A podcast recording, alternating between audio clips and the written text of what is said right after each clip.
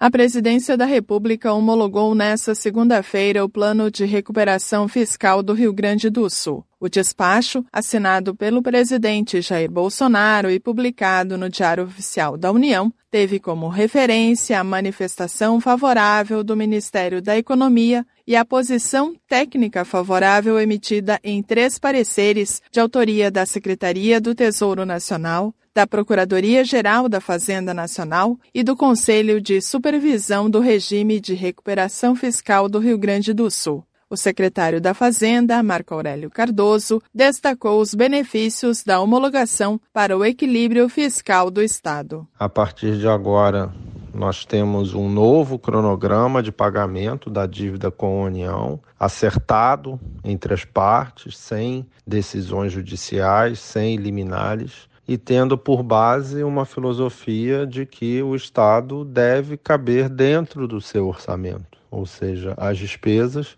têm que evoluir de uma tal maneira que sejam coerentes com a arrecadação de imposto que o Estado tem. Esse plano de recuperação fiscal vai permitir com que nós voltemos a pagar a dívida com a União aos poucos, num cronograma crescente, sem atrapalhar os serviços públicos. Vai garantir também que nós mantenhamos a redução de impostos que já foi feita nesse ano de 2022 e que façamos novas reduções de imposto ao longo do regime, como está previsto no plano.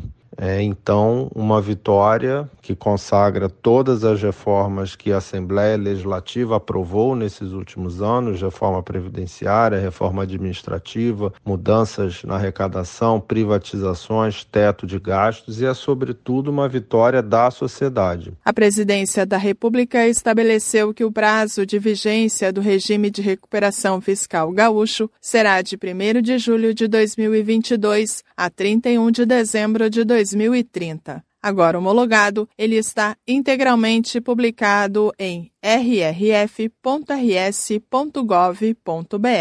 Do Palácio Piratini, Andréa Martins.